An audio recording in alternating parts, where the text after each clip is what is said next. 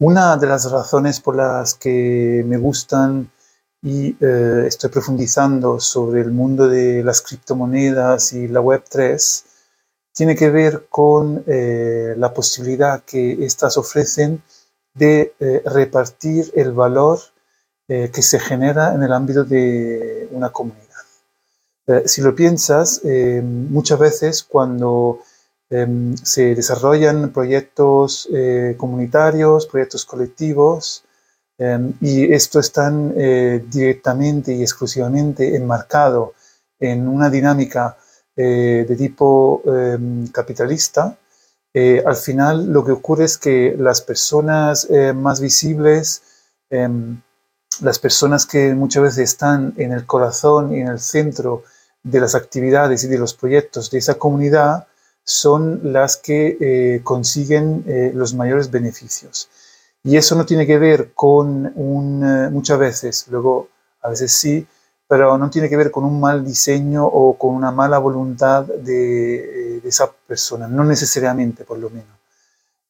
la cuestión es que el mecanismo mismo que tenemos de em, redistribuir el valor tiene que ver, mm, por ejemplo, con eh, la tecnología misma del dinero que está eh, centralizado, que está dentro de un modelo eh, ahora mismo capitalista que obliga a hacer referencia a unas instituciones centralizadas que responden a esos mecanismos. Con lo cual, la repartición dentro de una comunidad realmente depende siempre de la capacidad de esa comunidad de em, eh, interactuar con eh, el mundo exterior. Es decir, que ese valor que realmente ya se ha generado dentro de la comunidad encuentra, eh, digamos, un potencial real de ser reconocido como valor hacia afuera solo cuando hacia afuera existe alguna forma de compraventa en el fondo. Es decir, solo cuando existe eh, una posibilidad de que lo que hemos generado dentro de la comunidad es em, directamente intercambiable y vendible hacia afuera. Y entonces reconocible por ese dinero eh, centralizado que, nosotros conocemos. ¿Y esto qué, a qué conlleva? A que normalmente las personas que están más en el centro, la que gestionan, la que coordinan, realmente tienen eh, mm, la capacidad muchas veces de eh, eh, encontrar esos mecanismos. Y los que se encuentran, se encuentran, en la periferia no consiguen acceder a esos mecanismos.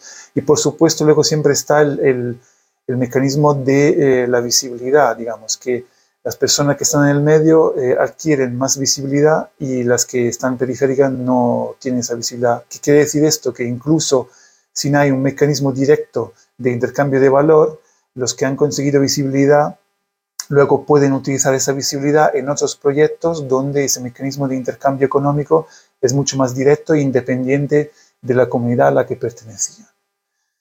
Entonces, ese a mí me ha parecido siempre un mecanismo eh, muy difícil de romper. Yo, em, digamos que eh, he trabajado en activar eh, diferentes comunidades, formo parte de diferentes comunidades y siempre vivo un poco esa dificultad. Em, siempre con, mis compañeros y colegas de trabajo hemos encontrado dificultad en romper em, esa ley de concentración de valor. Ahora bien, ¿qué ocurre con blockchain, con Web3 eh, y con eh, criptomonedas? Que al ser descentralizado em, eh, la creación de monedas, podemos de alguna forma generar un proceso de redistribución que no depende de esos mecanismos exteriores. ¿Qué quiere decir?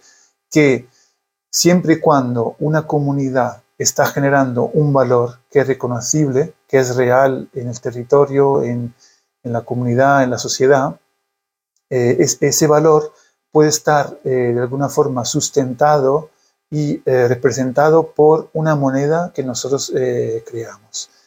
¿Qué hay de diferencia con los bancos del tiempo, con las monedas alternativas o comunitarias que ya conocemos, que estas monedas, al estar ahora estructuradas eh, sobre una tecnología como blockchain, realmente pueden salir eh, hacia afuera. Es decir, que el valor que le reconoce ya su propia comunidad em, puede eh, salir hacia afuera y ser intercambiado a través de eh, unos exchange que se llaman descentralizado, que permite que la moneda que nosotros utilizamos internamente en una comunidad pueda tener valor también hacia afuera de esa comunidad, pero no porque nosotros desde nuestra comunidad vendamos eh, unos productos, sino porque la moneda que representa nuestra propia comunidad tiene un valor que es el que la comunidad realmente está generando. Pero no, eh, no, te tienes que imaginar como una cosa hipotética.